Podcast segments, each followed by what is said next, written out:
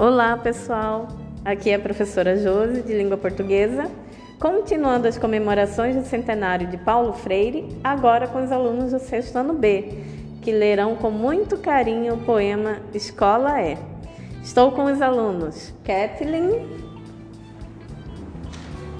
Boa tarde, pessoal. André. Boa tarde.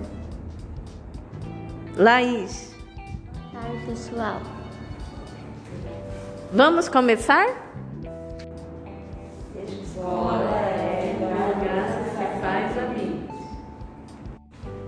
Não se trata só de prédios, sala, quadro, programas, horário, conceito. Escola é sobretudo gente, gente que trabalha, que estuda, que se alegra, se conhece, se estima.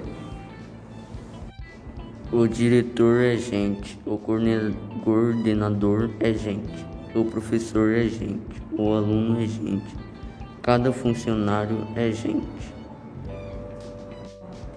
E, e a escola será cada vez menor na medida em que cada um se comporta-se com colega, amigo e irmão.